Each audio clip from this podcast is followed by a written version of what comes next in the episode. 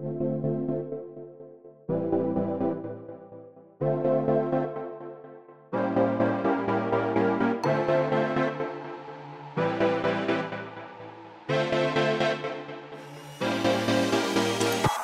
Willkommen bei Hooked FM, dem wöchentlichen Podcast von hookedmagazin.de. Wir reden über die League of Legends Ankündigungen, unsere Eindrücke zu Disco Elysium und Manifold Garden und den Breaking Bad Film El Camino. Das alles und mehr jetzt bei Folge 243 von Hooked FM.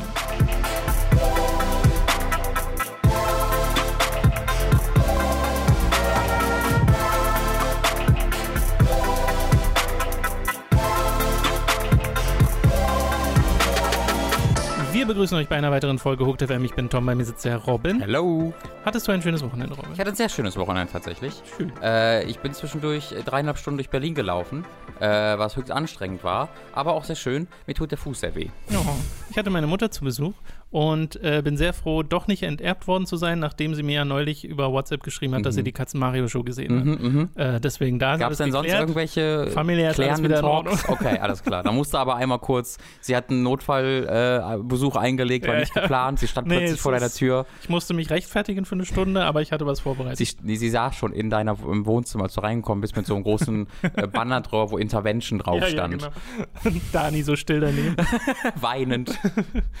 äh, wir, bevor wir anfangen, einmal der Hinweis, es gab ein neues Robin Versus. Ey. Was ist denn Robin Versus, fragen sich jetzt Mhm. einige Leute. Robin Versus ist ein Format, das vor anderthalb Jahren auf Hooked lief. Äh, ihr wisst schon, das Videospielmagazin von Thomas Golk und Robin Schweiger. Das. Und äh, das ist ein Video-Essay-Format äh, von Herrn Rubin, wie man sich anhand dieses Namens sicherlich denken kann. Und in diesem Video, äh, das jetzt rausgekommen ist, geht es ähm, um Control im Spezifischen, aber auch weitergefasst um Worldbuilding allgemein und äh, wie man es richtig und wie man es falsch macht. Genau. Äh, es gibt Und man sieht dich äh, in Kostüm. Genau als Mehr will ich nicht sagen, aber nur als für Genau. die Leute, die es noch nicht gesehen haben, bitte anschauen. ein kleines, ein kleines Highlight für die Leute, die, die den Kram alles gucken.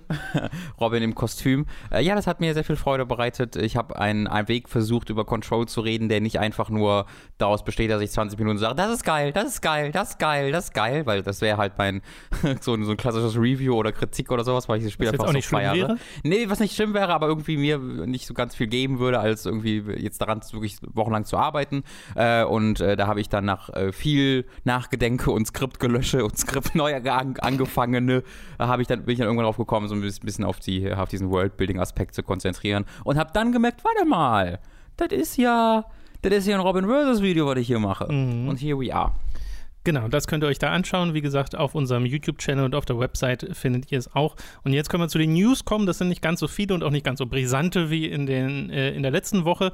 Äh, soll uns aber nicht aufhalten. Das erste ist etwas, nee, ich würde es nicht als traurig bezeichnen, aber für manche fordert es die Geduld, nämlich Vampire the Masquerade Bloodline, Bloodlines 2 sollte ursprünglich im ersten Quartal 2020 erscheinen, wird es jetzt nicht. Sie haben gesagt, es erscheint später 2020, ohne genau zu erläutern, wann, wann exakt jetzt der neue Release-Termin ist, aber den haben sie halt einfach noch nicht und es, sie haben halt gesagt, na, sie wollen halt das beste Spiel machen, was Ja. sie können. Das ist diese, dieser totale Klassiker, wir brauchen halt mehr Zeit. überrascht mich gar nicht. Äh, bei allem, was ich auch von der E3, auf der E3 von dem Spiel gehört habe, da wurde es ja bereits gezeigt äh, in spielbarer Form. Äh, und äh, die Erfahrungsberichte waren halt durchgehend, das sieht super cool aus. Äh, ich bin sehr, freue mich sehr, aber es sah, sie sah auch halt auch extrem unfertig Ja. aus und sehr rough around the edges. Ähm, so, also Was für Bloodlines-Fans jetzt überhaupt nichts Neues ist, das aber stimmt, genau. Äh, aber das klang halt muss wirklich das so. ja nicht der Standard sein. Ja, ja, das klang halt wirklich so, wo ich dachte, okay, wie soll das denn in weniger als einem Jahr erscheinen? Das klingt überhaupt gar nicht so, als ob es in einem Stadion Ja, ja, ja. wäre. Ähm, und scheint es ja auch dann nicht zu sein. Ähm, deswegen, gerade bei diesen Spielen, die jetzt kein Budget von 80 Millionen Dollar haben, sondern vielleicht eher von 8 oder von 10, ähm, die dann sowieso jetzt wahrscheinlich von den Produktionswerten nicht mit den allergrößten Mhm. Titeln der, der ähm, Industrie mithalten können, da tut es dann gut, wenn sie zumindest halt äh, nicht total noch verpackt sind Ja. oder Grafikfehler haben oder so. Deswegen, ich finde das gut. Mich würden da mal Zahlen interessieren, ob das Paradox größtes Spiel ist oder eins der größten, Hm. könnte ich mir nämlich Kann vorstellen. ich mir auch gut Weil vorstellen. diese Grand Strategy Games und so sind halt im Budget jetzt nicht so intensiv, würde ich Mhm. mir zumindest vorstellen, weil das meiste fließt ja immer in Technik und Grafik und sowas Mhm. und da sind die Spiele ja eigentlich nicht so intensiv. Äh, Fände ich mal interessant, wissen wir aber nicht. Und ja, also mich stört das ehrlich gesagt gar nicht. Zumal wir ja neulich erst festgestellt haben, dass Frühjahr 2020 so vollgestopft wird Ja. von allen Releases. Jetzt ist einer wieder da raus Mhm. und Doom ist drin. Es Ja. hat sich jetzt also Ja, ein, einmal stimmt, nach hinten stimmt. bewegt. Ja, für mich ist das sowieso äh, irgendwie relativ inkonsequent, weil, ähm, wie sagt man das im Deutschen? Ich weiß, was du meinst. Red einfach weiter. Inconsequential? Oh well. Äh, deutsche Sprache, wer versteht sie schon? Äh, weil ich habe ja den ersten Teil nie richtig gespielt und das habe ich auf jeden Fall vorher vor. Das ist Mhm. ja einer meiner großen Ja, Dinge, mehr dass ich Zeit. die als auf Realschule mal damals, also nach dem Schulwechsel, äh, hat mir das jemand gezeigt und ich habe es dann so ein bisschen gespielt, aber bin dann nie da richtig reingestiegen. Und das ist halt wirklich so ein Ding, was mir äh, ja auf dem Gewissen liegt, dass ich das noch dringend nachholen Mhm. muss vorher. Ja, ich habe selbst mehrfach gespielt und hat halt nie so richtig geklickt bei mir, aber Mhm. Äh, ich weiß auch nicht, ob ich das nochmal schaffen werde davor. Aber selbst wenn nicht, freue ich mich trotzdem auf Bloodline 2. Yes. Allein schon äh, für Leo und David. Und äh, wir kommen zum nächsten Spiel. Ja, für Leo. Da, Nach diesen Kommentaren zu Control. äh, wir kommen zum nächsten Kleiner Spiel. Spaß, ich freue mich natürlich Das- auch sehr für dich, Dave. Das ebenfalls, ähm, ja, verschoben ist das falsche Wort. On hold ist die Oh, a offizielle, offizielle Bezeichnung, Mhm. aber es wird auch nicht als abgebrochen bezeichnet. Mhm. Es geht um Divinity, Fallen Heroes, das Spin-off äh, der äh, Divinity-Spiele von Larian, das hier in Kooperation mit Logic Artists entwickelt äh, wurde. Das wurde im März angekündigt und jetzt kam die Message letzte Woche, kurz nach unserem Podcast tatsächlich, ähm, dass sie das erstmal on hold setzen, also dass die Entwicklung gestoppt wird, dass sie, also dass Larian sich mehr auf Baldur's Gate 3 fokussieren wollen, dass ähm, Logic sich auf ihre eigenen Spiele fokussieren, dass momentan nicht die Ressourcen da wären, um das adäquat umzusetzen und dass sie das an anderer Stelle fortsetzen wollen. Ja. Aber es heißt auch wirklich, dass sie das wollen. Also das finde ich so Mhm. interessant an der Sache, dass es nicht so dieses wir canceln das jetzt, sondern äh, wir verschieben es. Und übrigens, ich habe es jetzt nicht erwähnt, ähm, Divinity äh, Fallen Heroes ähm, ist ein Taktik-RPG. Mhm. So Final Fantasy Tactics wurde da oft so als Vergleich genannt. Ähm, ja, das ist ja, also es kling, für mich klang dieses, ich habe mir auch diese Metadon komplett durchgelesen, das klang für mich halt auch sehr so, als ob es halt in der Zukunft absolut sein kann, dass es bei einem anderen Entwickler dann landet. Ähm, weil sie haben ja mit, also sie haben es ja nicht selbst entwickelt, äh, Nicht komplett, ja. äh, genau, das- war halt der Entwickler der Expeditions-Reihe, ähm, die ich selbst nie gespielt habe. Ja, ich weiß jetzt nicht, worum es da genau geht. Ähm, aber wo halt es auch sehr so durchklingt, dass halt die Entwickler offensichtlich an ihren eigenen Franchise, die sie selbst besitzen, auch jetzt eher weiterentwickeln wollten, mussten, was auch Mhm. immer, ähm, weil die finanziellen Realitäten vielleicht einfach so aussahen. Ähm, und dass es, mir, dass es halt gut sein kann, dass die das irgendwie selbst, selbst vielleicht nochmal wieder starten, wenn sie mit Baldur's Gate durch sind äh, oder halt einen anderen Entwickler geben oder dann doch wieder es bei denen landet. Äh, deswegen, ich würde schon sagen, also man sollte da jetzt sich nicht mehr drauf freuen oder etwas erwarten, weil das klingt halt sehr nach, wir würden schon noch ganz gerne machen und wir haben es auch irgendwie vor, aber es gibt halt keinerlei feste Pläne und gerade wenn in der Videospielindustrie für sowas keine Pläne existieren, dann existiert es quasi erstmal nicht mehr. Nee, also ich würde jetzt erstmal auch nicht aktiv darauf warten. Ja. Ich glaube, damit macht man sich eher unglücklich. Ja, ja. Also vielleicht kehrt zurück, vielleicht aber wird es auch Genau. totgeschwiegen, wer weiß. Okay, wir haben eine ganze Reihe Ankündigungen äh, rund um League of Legends, das jetzt Hm. äh, zehn Jahre alt wird, äh, was ganz witzig ist, weil League of Legends ist ungefähr so alt wie meine Karriere in diesem Business, No. weil ich habe ja auch neun- 2009 angefangen Mhm. ähm, und seitdem kenne ich auch League of Legends und ignoriere es Mhm. komplett. Zehn Jahre lang habe ich das jetzt geschafft. Äh, so. Also deswegen gleich vorweg, wir sind da gar nicht drin, deswegen erwartet jetzt auch nicht allzu großen Enthusiasmus. Äh, das erste, über äh, das wir reden können, das angekündigt wurde, ist League of Legends Wild Rift. Das ist die Konsolen- bzw. Mobile-Version des Spiels, ähm, die halt ein bisschen verändert wird. Also für Konsolen gibt es dann Dual Analog äh, Control, Controller Support, also dass es sich logischerweise anders spielt. Sie wollen die Map verändern, es wird ein neues Interface geben und sie haben gesagt, dass das alles dazu führen soll, dass die einzelnen Runden ein bisschen schneller gehen als auf dem äh, als auf dem PC. Mhm. Also dass es eher so in Richtung 15 bis 20 Minuten geht und scheinbar geht es auf dem PC einfach auch mal ein bisschen länger, dass so eine League of Legends Partie ein bisschen länger dauern kann. Äh, was ich ganz interessant finde. Ähm, die Alpha, äh, beziehungsweise erste Alpha- und Beta-Tests sollen dann Ende des Jahres tatsächlich schon stattfinden. Was ich da komisch fand ein bisschen, also es steht halt immer dabei und sie sagt es ja auch vor Mobile and Consoles, aber du siehst die ganze Zeit nur Footage mit dem einen, wo hinten links in der Ecke steht, Footage from Mobile Version. Hm. Ähm, also die Konsolenversion sieht man oder ex- explizit äh, angesprochen wird sie nicht, außer dass sie immer mit genannt wird ähm, in dem, äh, wenn, wenn halt für Mobile and Habe ich Consoles gar nicht so drauf wird. geachtet. Das, das wirkt halt sehr, das wirkt für mich sehr wie ein Mobile-Ableger, der dann auch auf die Konsolen halt mitgeportet wird. Ich habe aber sowieso das Gefühl, dass die Ankündigungen, die sie hier machen, keine klassischen vollwertigen Spielerankündigungen teilweise sind, weil Oh, okay. manchmal ist es sehr knapp, was sie tatsächlich sagen zu den einzelnen äh, Projekten. Ähm, was nicht dazu gehört, ist Legends of Rune Terror, dieses Free-to-Play-Kartenspiel, was jetzt rund ums äh, League of Legends-Universum entsteht, das 2020 erscheinen soll für PC und Mobile. Und es sieht sehr nach Hearthstone aus und geht eben auch in diese Kerbe. Deswegen fällt es mir auch schwer, da irgendeine Art von Vorfreude Riot macht mich aufzubringen. einfach so müde. weißt du, da arbeiten halt 7000 Leute. Nein, Ähm, pass auf. und bestimmt, also gut zehn Frauen gibt es ja auch unter denen. Ähm, oh, haben wir ja, jetzt haben wir ja gelernt durch die Artikel letztes Jahr. Äh, und Ja, dahingehend verbessern sie sich ja wirklich. das stimmt. Ähm, Da und muss man jetzt, glaube ich, nicht ganz so zynisch rangehen. Ja, kann man aber schon auch. Äh, und äh, was machen die? Die machen League of Legends und was halt, ne, oh, Dota ist erfolgreich, lass mal das in groß machen. Gut. Ah, Dota Chess ist erfolgreich, oder wie das hieß. Hieß das Dota Chess? Wie hieß denn das? Auto Chess. Aber das ist erfolgreich, lass mal Auto Teamfight Tactics machen. Okay, es explodiert. Hearthstone ist erfolgreich, lass mal das machen. Äh, ach, äh, Overwatch ist erfolgreich, lass mal das machen, was du jetzt erwähnt Project A äh, ist ein äh, das nächste Ding, was sie angekündigt haben, was ein Taktik-Character-Based Shooter wird.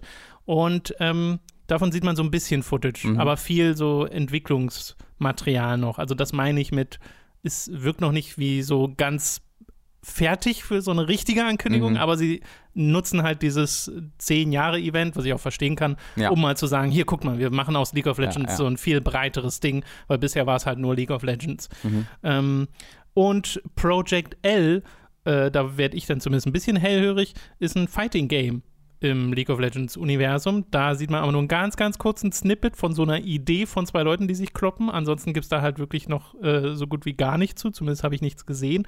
Ähm, ist natürlich auch so, dadurch, dass ich die League of Legends Charaktere nicht kenne, kann ich da jetzt, also bin ich emotional nicht investiert. Aber das ist doch von, ist das nicht von diesem Team, das diesen, das aufgekauft wurde von Riot vor ein paar Monaten oder Jahren? Nee, Monaten waren das eher. Die haben, Sag einfach mal ja. Die haben auf, äh, es, es gab halt einen, so ein, so ein äh, äh, Kampfspiel mit Robotern. Ähm, ich habe den Namen leider vergessen, das auf Steam schon im Early Access erschien, das halt mega, mega beliebt war. Ähm, und so einen richtigen Kult. Das, das kommt, ich glaube, das, das kam von diesem Capcom Community Manager oder sowas, äh, der für, für Street Fighter so, so drin war. Ich glaube, das ist, und die wurden, glaube ich, von Riot aufgekauft. Ähm, und dann haben sie das Ding gecancelt. Äh, Riot, ja, genau. Im Jahr 2016 hat Riot das Entwicklerstudio Radiant Entertainment übernommen. Genau. Äh, kannst, hast du das Spiel, wie es, wie es hieß, was sie gemacht haben? Äh, Radiant Entertainment haben an Rising Thunder Genau. Äh, das war's. entwickelt. Das war wirklich, ein, das war halt ein sehr beliebtes, äh, also jetzt nicht in der breiten Öffentlichkeit, aber ähm, von so Hardcore-Kampfspielern habe ich öfter genau dieses Spiel erwähnt gehört. Ähm, und äh, die arbeiten halt äh, an, an dem Ding. Deswegen, also da, das ist jetzt nicht einfach, Riot versucht es mal, sondern Mhm. die haben tatsächlich ein dediziertes Team dafür, was genau Expertise. in diesem Ja, ja. Genre sehr, sehr, ähm, ja. Aber es scheint noch in einer sehr frühen Entwicklungsphase Hm. zu sein, weil sie da auch nicht viel zeigen. Und die letzte Sache, äh, und dazu gab es schon einen richtigen Trailer, ist Arcane, eine animierte Serie. Ähm, und da finde ich ganz witzig, League of Legends hat ja für seine verschiedenen Ankündigungen im Laufe der Jahre auch immer animierte Trailer gehabt. Und bei Blizzard sagen die Leute ja schon immer, macht doch mal einen Film, Mhm. so wie ihr eure Trailer, Cinematics macht. Und League of Legends, also ist jetzt nicht auf dem Blizzard-Niveau, aber ist Ja. auch ein hohes Niveau, Ja. machen das jetzt im Wesentlichen Ja. und äh, sagen, naja, okay. Ich finde, also, halt. Blizzard macht das ja fast auch mittlerweile, nur halt ihrem stimmt. Spiel, was ich auch sehr kurz, mag. Es sind Kurzfilme. Es sind kurz, äh, genau, aber die haben ja im Laufe des Add-ons jetzt, das waren ja drei oder vier Stück, die ja insgesamt bestimmt 20 Minuten gehen Ja, oder so. Wenn man zusammenschneidet, dann hätte man. Hat, hat Blizzard selbst gemacht, Blizzard so, auf ihrem okay. YouTube-Channel selbst äh, diese, diese CG, also dann auch flüssig zusammengeschnitten, ohne die, Hm, dass die Übergänge passen und mit Musik und so, als eigenen Kurzfilm, was ich auch sehr mochte. Ähm, äh, Hashtag Free Hong Kong. Äh, aber äh, was, was ich zu dem Shooter nochmal erwähnen wollte, ähm, Mhm. weil äh, das ist halt eine, also man sieht so sehr, okay, Overwatch war die, war die Idee natürlich. Ähm, die Waffen sind aber so sehr, und das Waffenhandling erinnert mich sehr an Counter-Strike. Also ich dass muss da äh, bei dieser Test-Footage auch an Ja, ne? Counter-Strike. Äh, bei erstmal- der Map und so. er, ja, genau. Und erstmal auch, weil die Waffen auch sehr realistisch einfach aussehen. Also es ist halt nicht dieses Sci-Fi-Getue von Overwatch. Ähm, oder Fantasy teilweise, äh, aber auch, weil es so sehr wirkt, als ob du wirklich auch viel Damage durchaus da machst. Mhm. Ähm, und das dann in Kombination mit den Fähigkeiten, die man gesehen hat, da könnte ich jetzt zu viel rein interpretieren. Aber wenn das ähm, so das hält, was für mich durch diese kurze Folie schon ein bisschen versprochen wurde, ähm, man hat nur einmal eine Fähigkeit gesehen, wenn ich mich recht erinnere, die direkt Schaden gemacht hat, wo jemand so Messer weggeworfen, also so Messerfächer auf Gegner Mhm. geworfen hat als Fähigkeit. Äh, die anderen Fähigkeiten, die man da gesehen hat, waren zu großen Teilen einfach so ähm, Movement, äh, also wo du, die Bewegungsfreiheit deines Gegners eingeschränkt hast, indem du Barrieren irgendwie aufgestellt hast oder Schilder aufgebaut hast, äh, wodurch dann der Gegner dich nicht mehr sehen konnte und du irgendwie um ihn rumgehen konntest.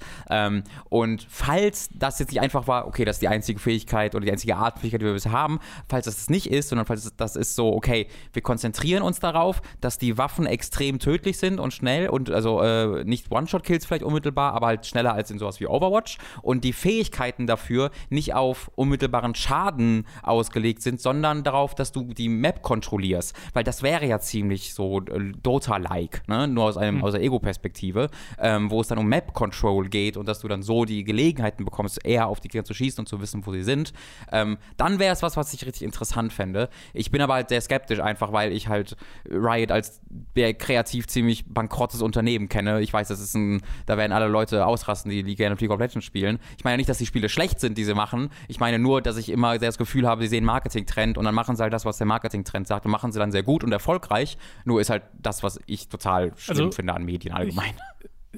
Das kann ich auch nachvollziehen, weil mir geht es in gewisser Weise genauso, wenn ich dann sehe, ah, okay, hier kommt ihr Kartenspiel. Ja. Und das ist dann, okay, das ist das Kartenspiel von Riot. Aber hat, haben schon so viele Leute jetzt probiert und holt mich halt so gar nicht, äh, also lässt mich gar nicht aufhorchen. Natürlich ist das aber so, wenn, selbst wenn du das machst und sagst, nee, wir nehmen uns jetzt diese Trend-Genres, du kannst halt innerhalb dieser äh, dieser Archetypen trotzdem noch kreativ sein und ich kann überhaupt nicht beurteilen, wie kreativ League of Legends ist als Mhm. Dota-like. Das kann ich nicht beurteilen. Ja. Dazu stecke ich halt gar nicht drin. Ich weiß nicht, ob da Helden drin sind, deren Mechaniken irgendwie kreativ genutzt werden oder so, weil das ist nach wie vor möglich. Aber ja, so, das will ich, Ja, ich glaube, bei mir war ein einfach bisschen das, was mich gebrochen hat, war, war Teamfight Tactics. A, weil die Abkürzung TFT ist, how fucking dare you, good sir. Das ist, das ist The Fourth Throne, du kannst nicht einfach TFT nutzen und sagen. Ähm, und das kam dann halt so schnell nach Auto-Chess und das ist einfach dieses Markt so, so krass, also alles ist marktfokussiert, ja. ist klar, aber das ist einfach so Aber ich komplett so, so, so gucken wir ja auch auf Fortnite, ne, wo man. ja, das denkt, wundert mich, so, genau, ja. das wundert mich halt sehr, dass da League of Legends bisher, oder dass da Riot bisher noch nicht tätig wurde. Achso, ein Battle Royale. Tatsächlich, also Stimmt, das ja. hätte, hätte ich eigentlich fest mit gerechnet bisher. Gab es garantiert Überlegungen. In Garantiert. irgendeiner Art und Weise. Garantiert. Okay, dann soll es das gewesen sein zu den League of Legends Ankündigungen und zu den News für diese Woche. Es ist wieder Zeit für eine kleine Werbeunterbrechung. Über audible.de slash könnt ihr ein kostenloses Probeabo beim Hörbuchdienst Audible abschließen und erhaltet folglich das erste Hörbuch eurer Wahl umsonst, das ihr auch über diesen kostenlosen Pro-Monat hinaus behalten könnt. Also audible.de slash für das kostenlose Probeabo. Außerdem sei an dieser Stelle unser Shop bei getshirts.de empfohlen. Da könnt ihr euch Shirts, Pullover, Tassen, Mauspads und mehr mit Hooked und Time to 3 Motiven holen. Den Link dazu findet ihr in der Beschreibung und auf unserer Website. Schließlich gibt es da noch unseren Amazon Affiliate Link, über den ihr Spiele, Filme, Serien oder was ihr sonst eben gerade noch so braucht bestellen könnt. Und auch den findet ihr in der Beschreibung. Wir kommen zu den Spielen, die wir letzte Woche gezockt haben. Ich fange mal an mit einem, zu dem es tatsächlich schon einen Review-Talk bei uns gibt, nämlich Indivisible über das ich nur noch mal kurz reden will, das ja sich herausgestellt hat als ein Spiel, das wahnsinnig toll anfängt und dann äh, in bestimmten Bereichen doch stark nachlässt. Also nochmal zusammengefasst, es ist ein Mix aus Plattformer und äh, Action-RPG mit Spielmechaniken, die äh, Valkyrie Profile ähneln. Du hast Fähigkeiten, die auf den Face-Buttons liegen für die einzelnen Charaktere und schickst die dann äh, Cooldown-basiert immer nach vorn auf die Gegner und musst das so miteinander kombinieren. Und die Mechaniken der einzelnen Charaktere sind da total unterschiedlich und von denen gibt es halt irgendwie 20 Stück oder so.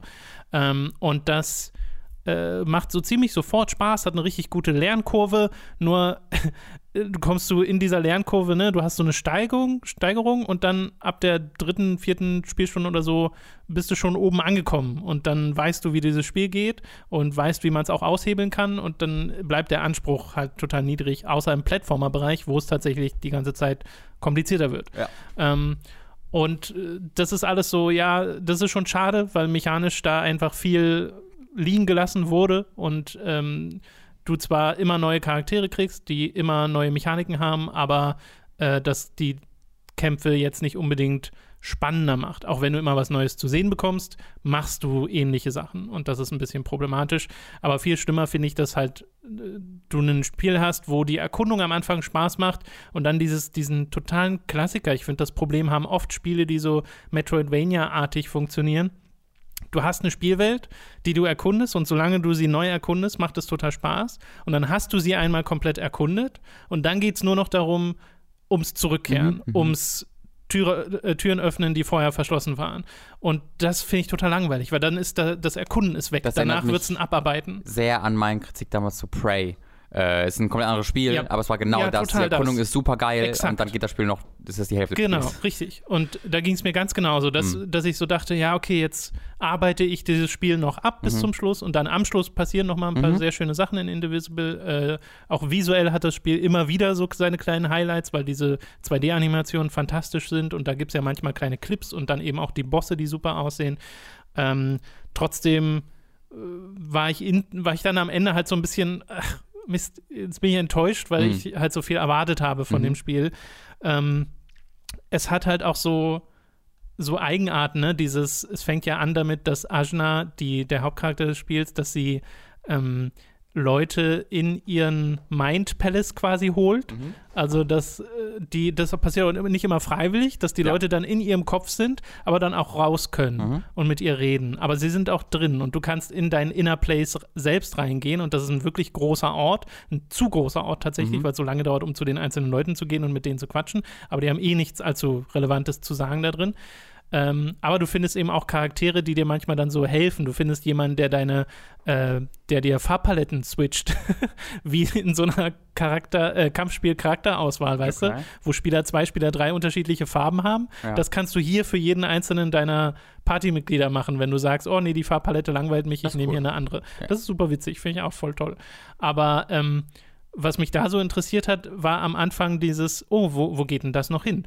Äh, so rein erzählerisch, mhm. dass sie halt teilweise unfreiwillig Leute mitschleppt und die Antwort ist nirgends. Das Spiel vergisst das so ein bisschen ab mhm. der zweiten Spielhälfte und es ist nur noch eine Art, wie die Leute mitkommen und es wird nicht mehr hinterfragt, Leute reagieren nicht mehr drauf, es okay. passiert einfach nur. Okay. Und das ist auch so, äh, warum? Warum habt ihr denn überhaupt dieses System? Ähm, ja, es sind so viele Sachen an dem Spiel, die so ein bisschen schade sind, äh, wo, es nicht ganz so gut funktioniert hat, wie ich es mir gerne gewünscht hätte.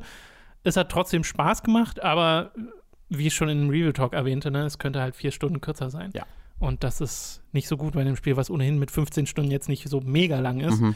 Aber äh, wir haben ja zusammen auch festgestellt äh, im Video, dass eine lineare Erfahrung wäre halt besser gewesen. Ich glaube, wenn sie lineare, richtig gute Plattform-Level gebaut hätten, mit ne, Boss am Ende und äh, dem Spektakel am Ende, äh, dann hätte das super gepasst. Okay. Und so ist es halt nur gut. Ein bisschen zu viel gewollt, würdest du. Ja, genau. Sagen. Es wirkt vielleicht ein bisschen überambitioniert mhm. und dann hatten sie nicht die Tools, das umzusetzen. Naja. Okay, wir haben äh, noch ein Spiel auf der Liste, das du jetzt gespielt hast mhm. am äh, Wochenende, das ich gar nicht mehr auf dem Schirm hatte, nämlich Manifold Garden. Genau, da habe ich gerade noch mal kurz den Entwickler ausgecheckt. Äh, kommt von, äh, also das, äh, wenn du das Spiel startest, steht auch einfach nur William Cheer, das ist C-H-Y-R, ich bin mir nicht ganz sicher, wie man es ausspricht, äh, Studio, also ist im Kern halt ein Ein-Mann-Unternehmen. Ähm, ich weiß nicht, Deswegen hat es auch so lange gedauert. Ja, genau, der, der halt wirklich jetzt die letzten sieben Jahre ähm, an diesem Spiel entwickelt hat. Es ist eine Geschichte, die ähm, lustigerweise sehr der von Antichamber ähnelt. Ähm, und auch die Optik des Spiels ja, ja, ist genau. äh, recht, ähn recht, ähnlich. Also das ist sofort die erste Assoziation, die du haben wirst. Ja. Es ist spielerisch was sehr anderes ähm, und auch atmosphärisch was sehr anderes, äh, aber auf, ähm, auf Screenshots äh, sieht es einfach sehr danach mhm. aus. Ähm, Manifold Garden äh, ist jetzt erschienen, kann ich direkt sagen, äh, erstmal exklusiv im Epic Store und auf Apple Arcade. Äh, was halt ziemlich cool ist, wenn ihr also Apple, Apple Arcade abonniert habt, dann könnt ihr euch das als Teil des Abonnements runterladen. Ähm, falls ihr das allerdings nur auf einem, also einem iPhone oder sonstigen ähm, Mobile Device, also Mobile Phone Device habt, ähm, würde ich euch eher raten, zur PC-Version zu greifen. Da gibt es das exklusiv, exklusiv im Epic Store äh, und äh, später, jetzt also irgendwann demnächst soll auch noch eine PS4-Version kommen. Mhm. Da gibt es auch noch kein Datum. Ähm, das sage ich, weil ich finde, das ist ein optisch unfassbar beeindruckendes und einnehmendes Spiel, das gleichzeitig auch noch einen phänomenalen Soundtrack hat, an dem dann wieder eine andere Person arbeitet. Also es ist nicht komplett ja, ja. nur eine Person, aber im Kern eine Person. Ähm, und der Soundtrack ist total schön, sphärisch, ähm, passend, also dreht aber auch auf in den richtigen Momenten. Äh, und das ist, das ist dann so gemeinsam eine Erfahrung, die mich richtig gehen hypnotisiert immer wieder. Denn was man hier optisch wirklich zu sehen bekommt, ähm, kann man nur mit Kunst umschreiben, weil äh, du immer wieder Panoramen hast, die du kaum begreifen kannst tatsächlich. Äh, Manifold Garden hat jetzt keine klassische Geschichte, so wie auch bei, das bei Antichamber der Fall ist. Äh, du wirst jetzt kein, nicht in ein Narrativ geworfen, sondern es erzählt sich eher über seine Atmosphäre, über seine Spielmechaniken. Du hast hier ähm, einen, du, du, du bringst quasi Bäume zum Wachsen, indem du Früchte zu diesen Bäumen bringst äh, und so eine äh, sehr statische weiße Welt äh, wieder mit Farben befüllst. Mhm. Ähm, und diese Farben sind mit die buntesten Farben, die ich je in Videospiel gesehen habe. Äh, die, Wir haben die buntesten Farben. Wirklich, du erschaffst halt einfach äh, unglaublich beeindruckende, aus so riesigen Pixeln bestehende Mandalas, die äh, in der Luft dann herumschweben und ineinander übergehen und dann entstehen so, so sehr so, sie sehen auch so wie Low-Poly-Vögel, die anfangen durch die mhm. Gegend zu fliegen und leise Zwischer, also diese, diese Naturgeräusche beginnen im Hintergrund mhm. loszugehen. Ähm, aber alles trotzdem sehr in diesem Look, ähm, den, den man auch aus Antichamber kennt. Aber das meine ich damit, dass die Atmosphäre so anders ist, weil während Antichamber was sehr bewusst sehr klinisches, kaltes, totes irgendwie war, oder ohne dass das was Schlechtes ist, es war eine sehr bewusste Atmosphäre, die da aufgebaut wurde, ähm, will Manifold Garden eben das sehr in Kontrast setzen mit dem Lebendigen, mit, der, mit mhm. dem Natürlichen, ähm, was meiner Meinung nach sehr, sehr gut funktioniert. Ähm, spielerisch ist es ein, ähm, ein Puzzlespiel, äh, wie man sich das schon wahrscheinlich denken konnte. Äh, allerdings ähm, deutlich linearer als halt sowas wie Anti-Chamber. Äh, du, äh, hab, es ist komplett alles gravitationsbasiert. Du hast keine, du hast im Grunde zwei Knöpfe in diesem Spiel, neben deinen Lauftasten. Du hast einmal ähm, äh, eine Taste, mit der du äh, Knöpfe bedienen kannst und so Cubes, die du, mit denen du immer wieder interagieren musst, halt aufnehmen und wieder mhm. hinlegen kannst. Ähm, und du hast die Sprungtaste, in Anführungszeichen, die hier keine Sprungtaste ist, sondern die, ich ändere, die Gravity-Taste ist. Mhm. Ähm, und das funktioniert so, dass du das nur machen kannst, wenn du unmittelbar vor einer äh, Wand oder einer Decke oder was auch immer stehst, die halt im 90-Grad-Winkel vor dir ist ist. Also was du nicht machen kannst, ist auf dem Boden stehen, nach oben gucken und dann direkt auf die, an die Decke wechseln, sondern okay. du musst das quasi in diesen 90, also es sind nicht immer genau 90 Grad Schritte, aber im Kern in diesen 90 äh, Grad Schritten, wo du von Boden zu, zu Wand, zu Wand, zu Decke gehst. Ähm, aber du guckst quasi dahin, wohin du die. Du genau, du guckst dahin, wo du gehst und du hast ein Fadenkreuz äh, oder so einen Punkt in der Mitte ja. und das hat er sehr clever gemacht. Äh, jede der vier Seiten in Anführungszeichen, äh, in die, wo du die Gravitation wechseln kannst, dem wird quasi eine Farbe zugewiesen. Und dein äh, Fadenkreuz wechselt dann zu dieser Farbe. Das heißt, immer, wenn du, wenn du auf der Seite bist, wo standardmäßig der Boden mal war am Anfang des Spiels, meinetwegen, das ist dann gelb. Und die, die Decke aus dieser Sicht ist rot. Und das bleibt das ganze Spiel über so, äh, weil du natürlich komplett, also die Decke ist der Boden und die, und die Wand ja, ist ja, der Boden, ja, alles ist der Boden. Weil wenn du so ein Schwerkraft-Manipulationsspiel hast, genau. dann ist das ja gegeben fast. Genau. Und außerdem, wenn man sich Screenshots von dem Spiel anguckt, sieht man auch schnell, in was für Richtungen das gehen kann. Äh, das ist aber deshalb so clever, dass es diese kleinen Farbkodierungen gibt, ähm, weil äh, das halt oft äh, sich um diese Rätsel sich um diese Blöcke äh, drehen, die du manipulieren musst. Und bei diesen Blöcken ist es halt so, dass die oftmals nur auf einer Seite der Gravitation halt auf, äh, aufhebbar sind. Das heißt, da ist ein Pfeil, der in eine der vier Richtungen geht auf diesem Block drauf und der hat eine Farbe, ein gelber Block meinetwegen mit einem Pfeil äh, und dieser Block kannst du halt nur aufheben und durch die Gegend tragen, wenn du auf der, äh, wenn du Gravitation so hast, dass du auf der gelben Seite quasi stehst dieses Raumes. Äh, und wenn du woanders mhm. stehst, dann kannst du den gar nicht aufnehmen. Aber ähm, wenn du den halt in der Mitte, also du stehst auf dem Boden, ich sag mal, das ist jetzt standardmäßig der Boden, auf dem du stehst und du legst diesen Block in der Mitte irgendwo hin und dann gehst du um 90, drehst um 90 Grad äh, dich, sodass du äh, quasi auf der Wand als Boden stehst, dann schwebt ja dieser Block quasi mhm. in der Mitte. Also der fällt da nicht runter, wo für dich dann die Gravitation ist, sondern für diesen Block bleibt die Gravitation da, wo sie für ihn war. Ergibt das Sinn, was ich versuche zu Ich glaube erklären? schon, ja. Ja, also Ja, ja. ne, die drehen sich nicht mit dir mit Standard. Also es gibt Klar. Blöcke später, die dann mehrere Farben haben, die dir anzeigen, okay, wenn du zu grün und gelb gehst, dann fällt das ebenfalls hoch und runter. Mhm. Aber die Standardblöcke, die eine Farbe haben, die bleiben immer da liegen, wo du sie äh, liegen gelassen hast. Und das wird dann sehr interessant erstmal, weil damit, äh, weil was dieses Spiel halt wunderbar macht, ich habe es halt, ich weiß nicht genau, wie lange es ist, ähm, äh, aber was dieses Spiel allein in den anderthalb Stunden, die ich gespielt habe, wirklich sehr gut macht, ist sehr schnell mit sehr diesen simplen Mechaniken dir zu zeigen, okay, guck mal, was hier alles möglich ist. Äh, das beginnt halt mit sowas, dass du einfach äh, dann zwei Blöcke hast und du musst einen blauen Block auf so einen Schalter bringen, damit die Tür aufgeht. Ähm, aber du hast halt keine Sprungtaste. Äh, und was du halt nicht machen, und das ist halt eine Lücke, ne? Also es ist eine große Lücke, wo du, die, über die du nicht drüber kommst. Ähm, und was du ja nicht machen kannst, ist diesen Block nehmen, dich an die, äh, an die Wand zu drehen, die Wand entlang zu laufen und wieder zurück auf den Boden, weil dann verlierst du ja den Block. Der geht ja nur auf der einen Ja, Seite. ja. Das heißt, was du an dieser Stelle machen musst, ist, dir den anderen Block suchen und mit der anderen Farbe, der eigentlich keinen Nutzen hat, weil du halt nur diesen einen Block zu viel Button brauchst und musst den, den, diesen anderen farbigen Block dann so auf dem Boden platzieren, aus der Sicht dieses Blockes, dass wenn du dann die äh, sich drehst, um zu dem Block zu kommen, der die, ähm, die Taste äh, bedient, dass der dann quasi so, ein, ähm, so als Plattform dient, weil der quasi genau dann zwischen, in, in der Lücke zwischen äh, dir und ähm, dem, äh, de, dem, dem Schalter liegt, sodass du dann den Block, den du auf den Schalter legen musst, auf den Block drauflegen kannst. Du we wechselst dann die Perspektive, gehst einmal um die Lücke rum und kannst auf der anderen Seite den dann wieder aufnehmen. Das ist sehr, das ist sehr kompliziert zu Es erklären. ist auch ein bisschen schade, dass ihr Robin nicht gestikulieren sehen könnt, wäh- während er diese Sachen erklärt.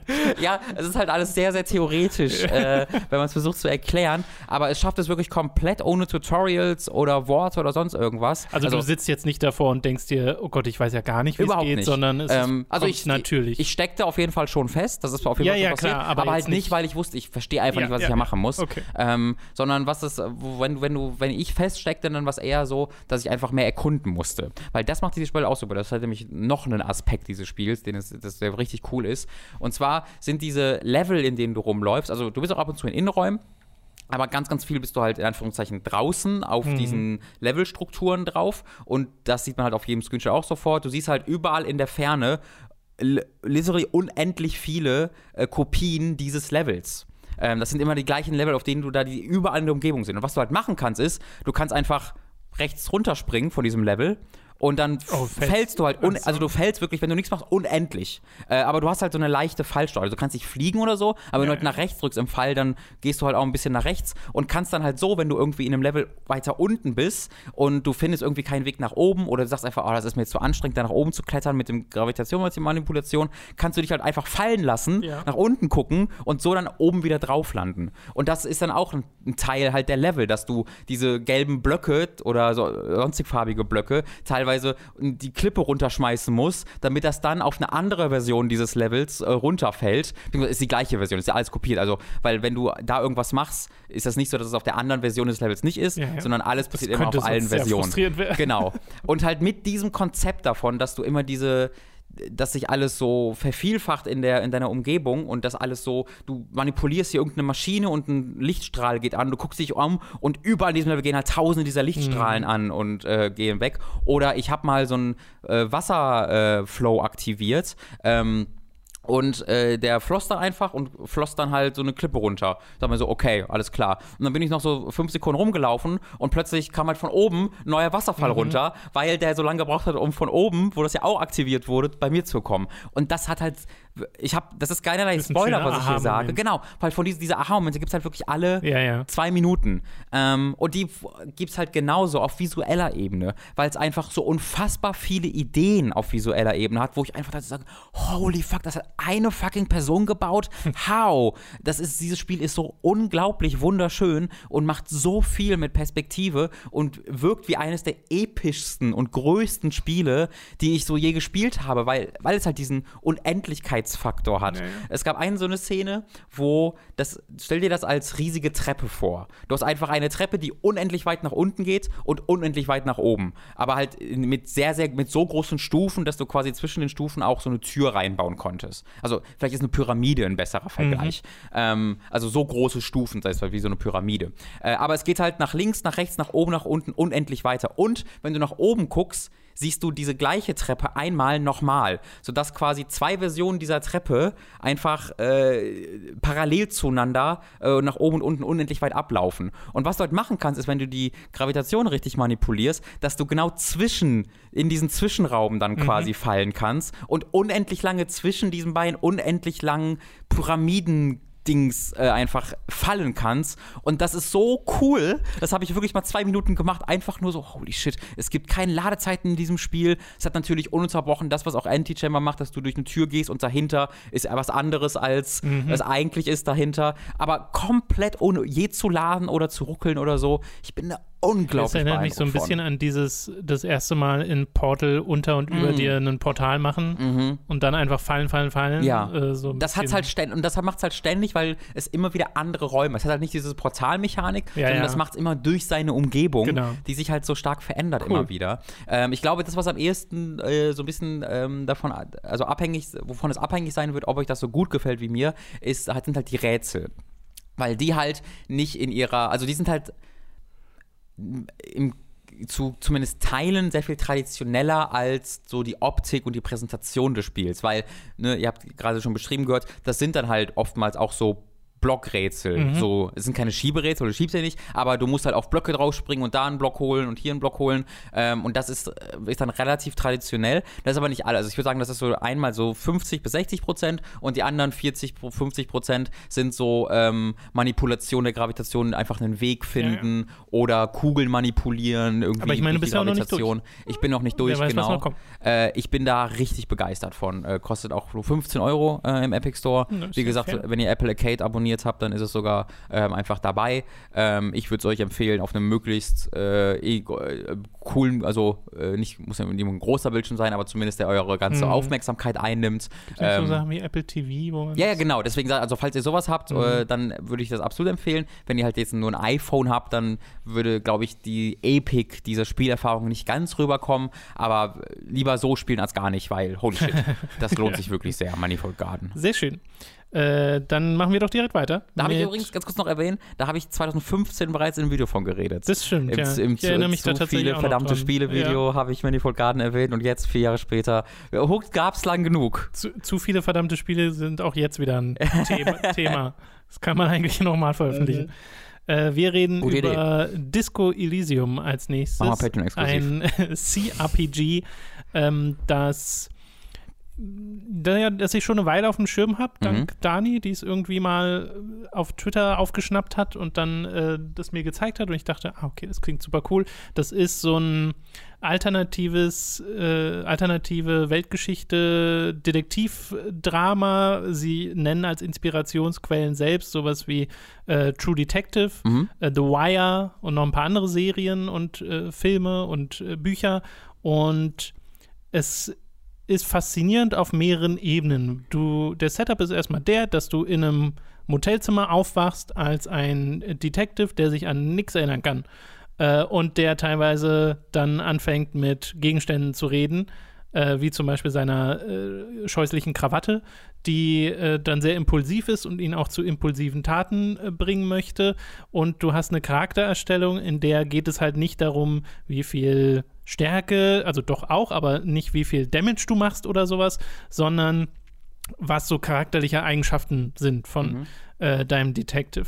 Und du kannst halt sagen, ob du ein besonders intelligenter Mensch bist, ob du emotional intelligenter Mensch bist, ob du jemand bist, der physische Stärke ausübt oder jemand, der sehr agil ist. Und das hat dann immer noch verschiedene Perks, die mit einherkommen. Eines der Beispiele, wir haben das ja auch im Stream gespielt, äh, was dir sehr gefallen hat, war dieses, wie hieß es nochmal? Inland Das Empire? Inland Empire, Mhm. genau, dass ähm, man sehr mit sich selbst äh, redet und äh, so bestimmte Sachen äh, Also konzeptionalisiert. mit Gegenständen die, vor allen Dingen auch redet, die halt Genau, eine eigene so, Meinung haben. Wo es so Twin Peaks mäßig wird. Genau. Und das hast du generell ganz viel im Spiel, dass du halt mit irgendwie Gegenständen oder Konzepten selbst redest. Also, dass während eines Dialogs kommen dann die verschiedenen Perks, die du aktiviert hast und lassen so ähm, einzelne, einzelne Sachen einfließen, wie zum Beispiel, ich habe einen äh, intelligenten Charakter gemacht, der so ein enzyklopädisches Wissen hat Mhm. und dann kommt immer so ein Enzyklopädia Ding, was mir Trivia in meine Gedanken einfließen lässt, das teilweise gar nichts mit dem zu tun hat, was eigentlich gerade passiert. Und mit dem du auch teilweise reden kannst. Und mit dem also, du dann interagieren wo kannst. Du de, wo du deinem Enzyklopädie-Teil deines Hirns halt Genau. sagen kannst, warum ist das jetzt wichtig? Ja, weiß ich nicht, ist doch gut. Ja, nee, Richtig. ist nicht gut. Das ist ja ein Gedanke, den er hat und dann kannst du den mit dem interagieren, du kannst ihn aber auch verwerfen. Mhm. Äh, also ich habe zum Beispiel auch Drama-Punkte. So Drama führt dazu, dass du halt äh, Leute beeinflussen kannst, aber dass das auch was Negatives hat, dass du ähm, halt mehr siehst in Dingen, als eigentlich da ist. Mhm. Und dieser Gedanke kommt auch manchmal rein, wenn Mhm. du zum Beispiel gerade nicht so viel Mhm. Ereignisreiche Aktion hattest, wo dann das Drama sagt, nein, hey, dein Leben ist so langweilig und so. Und du Mhm. kannst dann da auch auf eingehen oder sagen, ja, nee, lass mal. Mhm. Äh, aber ansonsten ist es wirklich top-down, ISO CRPG. Also du klickst dich durch so eine Welt, redest mit Leuten, ähm, hast so kleine, ja, Puzzles eigentlich nicht. Es sind so Situationen, die du lösen musst äh, und halt Detektivarbeit, die du lösen musst. Weil, wie gesagt, du hast keine Erinnerung. Du lernst dann deinen, äh, deinen Kollegen kennen, dem du dann entweder sagst, dass du keine Erinnerung hast oder du versuchst es zu verstecken, was dann zu sehr lustigen Situationen führen kann. Und du sollst einen Mord klären, weil im, äh, im Hof dieses Motels hängt eine Leiche an einem Baum. Seit sieben Tagen. Seit, Ist genau, schon seit leicht verflüssigt. Tagen und ist schon äh, verfault und du musst halt dann rausfinden, was genau da passiert ist. Mhm. Und, Und das, das- ist der Setup des Spiels. Genau, also Setup ist äh, ein ganz gutes Wort, weil es ist nicht der, also es dreht sich nicht alles im Spiel darum, habe ich zumindest nicht das Gefühl. Ich bin ja auch jetzt noch nicht 20 Stunden drin, aber Es ähm, dreht sich auch viel um dich selbst. Genau, es dreht sich vor allen Dingen um dich selbst und um die anderen Charaktere und wie in welcher Relation sie zu dir stehen, beziehungsweise was sie dir über dich beibringen können. Ähm, und das ist, ist ja, kann ja in alle Richtungen gehen, weil du deinen Charakter halt so, so formen kannst. Äh, und recht schnell sagt dir das Spiel halt auch, okay, an dieser Leiche kannst du jetzt erstmal nichts mehr machen. Äh, so, du musst jetzt mal erstmal eine 30-minütige Pause machen äh, im In-Game, das halt einfach, wo es sagt, jetzt red einfach mal mit mehr Leuten und dann hast du sehr kurz danach erneut einen Roadblock, wo wieder gesagt wird, okay, jetzt kannst du ja gleich wieder nichts mehr machen, geh erstmal da und dahin. Also für mich wirkt das sehr so einfach wie dieser Aufhänger, ähm, an dem der an dem der äh, die, die, diese Spielwelt äh, oder mit dem diese Spielwelt dir möglichst unintrusive näher gebracht werden soll, ohne dass es einfach nur irgendwie expositionslastiges ist. Hier ist übrigens eine Gewerkschaft, geh zu der Gewerkschaft, sondern es ist eher, Ja. wir brauchen irgendwie jemanden, der uns hilft, diese Leiche vom Baum zu holen. Hier bei dieser Gewerkschaft gibt es Leute, die uns dabei helfen können, also gehen wir doch mal dahin. Äh, und da öffnet sich dann dadurch ähm, dieser ganze äh, Genau. Plotstrang und das mag ich sehr, wie natürlich das wirkt. Und dadurch lernst du halt den Ort kennen, dadurch lernst du die Charaktere Mhm. kennen, die äh, verschiedenen Konflikte, die da herrschen. Du hast ja gerade schon Gewerkschaft äh, erwähnt, weil da gibt es Leute, die streiken und Mhm. dann kannst du dich mit denen entweder anfreunden oder die antagonisieren Mhm. oder auch weder noch. Ja. Äh, Also, äh, ne, das Oder ist auch immer eine dumm stellen, dass du nicht verstehst, was das überhaupt alles genau. ist. Und du kannst ja auch, also deswegen, das Spiel, wenn man will, wenn man es so spielen möchte, wird das Spiel ein Comedy-Spiel.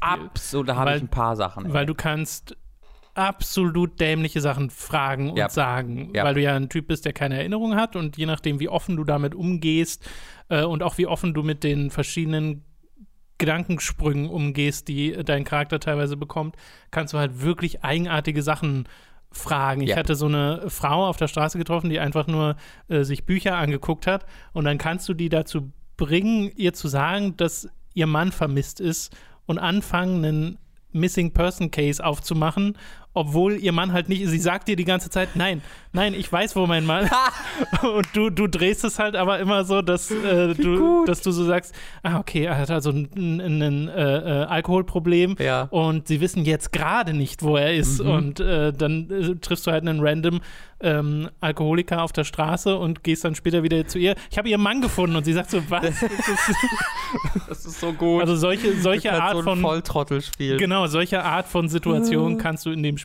haben und das ist halt sehr Und während bizarr. Dessen hast du halt äh, den Straight Man immer dabei. Also nicht immer, weil äh, Ja. du verlierst ihn, oder du kannst ihn, wenn er mal schlafen geht, kannst du auch alleine rumlaufen. Aber du hast halt einen Cop äh, von einem anderen äh, Be- Bezirk, äh, der halt sehr, zumindest zu- soweit ich ihn bisher kennengelernt habe, äh, straightforward ist ähm, und klassischer äh, Cop eigentlich. Ähm, und der halt oftmals, ein, wie er dann so anfängt zu seufzen oder einfach nur leicht den Kopf schüttelt, das finde ich sehr, sehr amüsant. Ähm, kurz äh, irgendwie in diesem Comedy-Bereich zu bleiben Ähm, bei mir war das so, wir hatten im äh, Livestream äh, auch die Situation, wo wir bei dem äh, Hotelbesitzer sind oder was Mhm. auch immer jetzt seine genaue Position da ist, ähm, der, dem wir halt Geld schulden. Dem Manager. Dem Manager, genau. Dem wir 130 Real schulden. Äh, wo du, was ich auch gemacht habe, den halt äh, äh, fragen kannst, okay, was ist denn real? Dann erklärt er dir, was für eine Geld, äh, was für eine Geldwährung real ist. Und dann kannst du ihn fragen, aber was ist eigentlich Geld?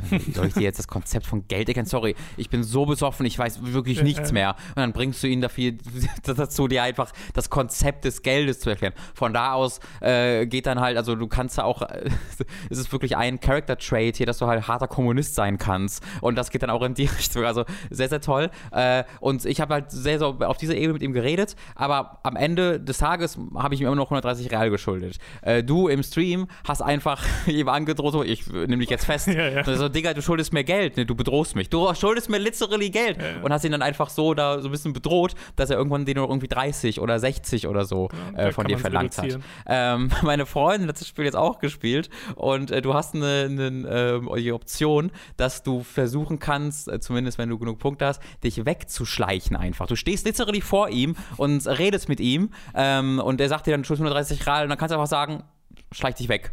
Äh, und äh, diesen Check, das, das wird dann gewürfelt, also du hast eine bestimmte prozentuale äh, Wahrscheinlichkeit, die dir angezeigt wird, dass das gelingt. Ähm, und dann wird ausgewürfelt, ob es tatsächlich gelingt. Äh, aber, also abhängig von dieser äh, prozentualen Wahrscheinlichkeit, die dir angezeigt wird, die wiederum abhängig ist von den Skillpunkten, wie du die gesetzt hast. Äh, und sie hat das halt gefailt und dass ich, ich schleiche mich langsam weg, bestand dann daraus, kennst du das? Nee, ich kenn das bestand dann daraus, dass er lossprintete, einen Hechtsprung hinlegte, sich in der Luft drehte, also dass, so, so, dass er quasi äh, mit dem Rücken zum Boden flog, dem, dem, dem dem Manager zwei Mittelfinger zeigte im Flug und übelst gegen eine Rollstuhlfahrerin, die an der Tür in der Nähe saß, gegen sie vorkrachte und dann einfach aufgestanden so, oh, ähm, ich weiß nicht genau, was das war, Entschuldigung.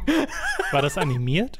Ja, das war alles animiert. So, okay. Das ist auch im, äh, in einem der Trailer drin, habe ich mir dann mal angeguckt. Das sieht auch super aus. Ah. Also das ist, das, das, da geht dann halt eine Zeitlupe an und es ist einfach so, fuck you. Ja, ja. Weil, Und das halt im Kontext von ich schleich mich weg. Das ist halt so fucking lustig. weil ansonsten ist die Präsentation, also es ist schon cool, weil zum Beispiel diese Artworks für die einzelnen Skills sehen halt toll aus, Mhm. aber an und für sich ist es CRPG-typisch eher trocken präsentiert. Also du hast jetzt nicht irgendwie flashy Effekte in irgendeiner Das Art nicht, und Weise. aber ich finde, das sieht wirklich sehr gut aus. Also ich finde, es sieht deutlich Ja, besser aus sehr als atmosphärisch. sowas wie ähm, Palace of Eternity zum Beispiel. Ich finde, das sieht halt da würde sehr ich widersprechen. Äh, ja, würdest du? Ja, ja. Also ich finde diesen, das ist, äh, da, da, erkenne ich selten einen Stil wirklich. Ähm, bei bei äh, Dust Elysium wollte ich gerade sagen, bei Disco Elysium Dust. liebe ich einfach diesen extrem einzigartigen gezeichneten Grafikstil, auch der Umgebung äh, und der der der ähm, der Porträts. Da gehe ich voll drüber. Also das finde ich eines der hübschesten Spiele so äh, der letzten äh, Monate, die ich so gespielt habe. Ich mag Okay. es, bin da wirklich sehr also da gehe ich begeistert. tatsächlich nicht ganz mit, weil ich finde dann,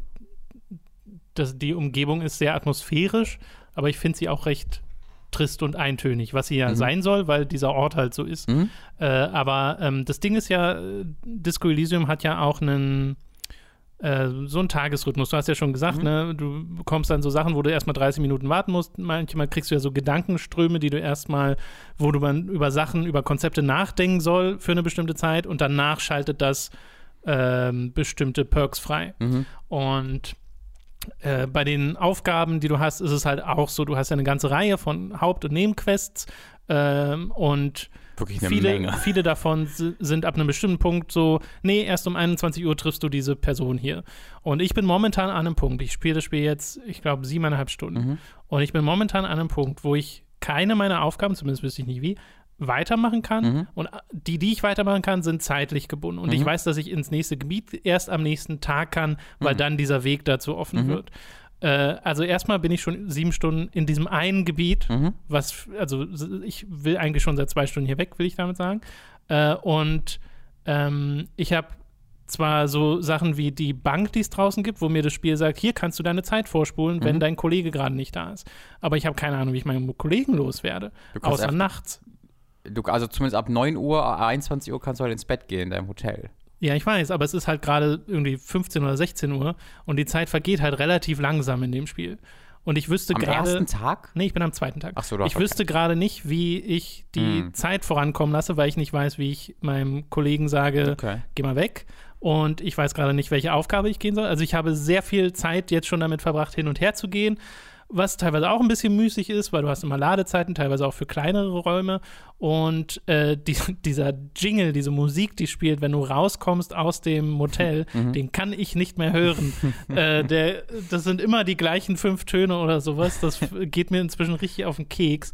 Also ja, Disco Elysium ist faszinierend auf ganz vielen Ebenen, aber momentan bin ich auch fasziniert, wie sehr es mich jetzt gerade in dem Moment, in dem ich stecke in dem Spiel, langweilt, weil ich schon seit, wie gesagt, zwei Stunden gerne weitermachen würde und dieses Spiel ist eben sehr langsam in der Art und Weise, wie es seine Story voranbringt. Das, was dann passiert, da bin ich nach wie vor dabei. Ich will wissen, was hier wie sich dieser Fall auflöst. Ich will wissen, was hinter meinem Charakter steckt. Ich will mehr Zeit mit meinem äh, Kollegen Kim verbringen und sowas, weil ich den sympathisch finde. Und ähm, es auch so eine schöne Sache macht am Ende des Tages, wenn du zusammen mit ihm sagst, du äh, sagst jetzt, okay, das war's, äh, wir gehen ins Motel. Falls du überhaupt ne, das bezahlen konntest. Ansonsten gibt es ja da auch noch Das andere Wird Varianten. bei mir, also ich bin halt noch nicht am Ende dieses ersten Tages, ich bin halt noch nicht so weit wie du. Äh, das wird bei mir ein sehr großes Problem, weil ich habe, glaube ich, gerade vier Real. Ich brauche 130. ähm, das wird zumindest knapp. ja, ja, naja, Ich glaube, ich muss vielleicht doch die Brosche von der Oma verkaufen. lass es mal auf dich zukommen. Ja. Ähm, da gab es dann so einen Moment, wo die beiden gesagt haben, wir gehen jetzt auf den Balkon und lassen einfach mal unsere bisherige Ermittlung Revue passieren. Und da Mhm. hast du so ein bisschen einen persönlichen Moment mit äh, deinem Kollegen und das mochte ich irgendwie ganz Mhm. gern, dass du dann solche Touches im Spiel hast. Aber wie gesagt, mir ist es auch dann parallel zu diesen positiven Eigenschaften gerade zu langsam und ich sehe nicht so ganz den Vorteil darin, äh, mich hinter eine Zeitmechanik zu blockieren. Mhm. Weißt du, ich, wenn ich mir jetzt vorstelle, wie wäre dieses Spiel, wenn ich das nicht hätte, sondern einfach die Aufgaben machen Mhm. könnte, oder es von mir aus nur so einen binären Stand gäbe, Tag, Nacht und ich Mhm. kann dazwischen wechseln, ähm, das würde mir wahrscheinlich besser gefallen, weil ich ich weiß nicht, ob das einfach jetzt eine einzigartige Situation ist, in die ich mich hier manövriert habe. Oder ob es irgendwie doch noch eine Mechanik vielleicht versteckt irgendwo Ja, ich habe auch schon von Leuten gelesen, die meinten, also die so Bugs haben, dass sie sich selbst nicht mehr bewegen können, dass Kim da ist, obwohl er weg sein sollte Okay. und so Kram. Aber ich glaube, also es fühlt sich bisher nichts nach Bug an. Hm. Und du kannst ja Kim auch sagen, ich habe gemerkt, dass du mir hinterherläufst Mhm. und äh, äh, you're cramping my style, Das so nach so dem gut, Motto. ja, ja. Aber da sagt er ja, nee, nee, ich muss auf dich aufpassen Ja, und Äh, du kannst ihn nicht wirklich wegschicken. Und das müsste ich halt können, um auf dieser Bank die Zeit vorzuspuren. Und das Mhm. finde ich so komisch. Äh, deswegen bin ich dann zumindest gerade in einer Situation, wo mich Disco Elysium tatsächlich auch mal nervt. Okay.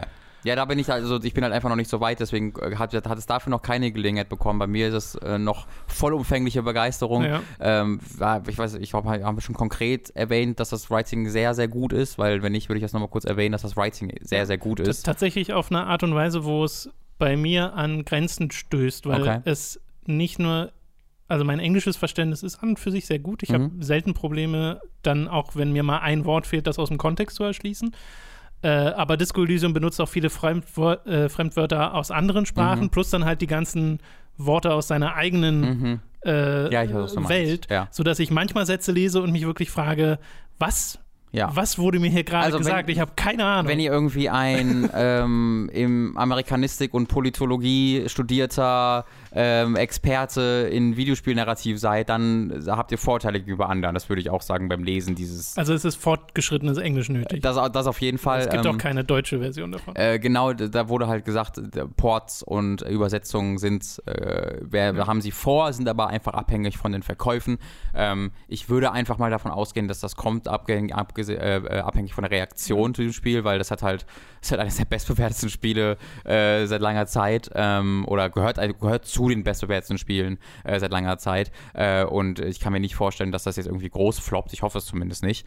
Ähm, Ich glaube, das hat jetzt auch nicht so die mega Entwicklungskosten. Ich habe Ja. gelesen, dass äh, ich glaube insgesamt zwar irgendwie 100 Leute beteiligt waren, Mhm. äh, quer über die Welt verstreut Mhm. und dass das Team, also ich habe so ein FAQ gelesen, dass das Team dann aber meist so 30 Leute waren. was aber Und schon du- extrem du viel hast ist für ja- so ein Spiel. Du hast ja einen Hauptautoren, der dann auch wohl ein Buch schreibt, was Hat in dem gleichen Universum Mhm. genau Das ist schon äh, draußen.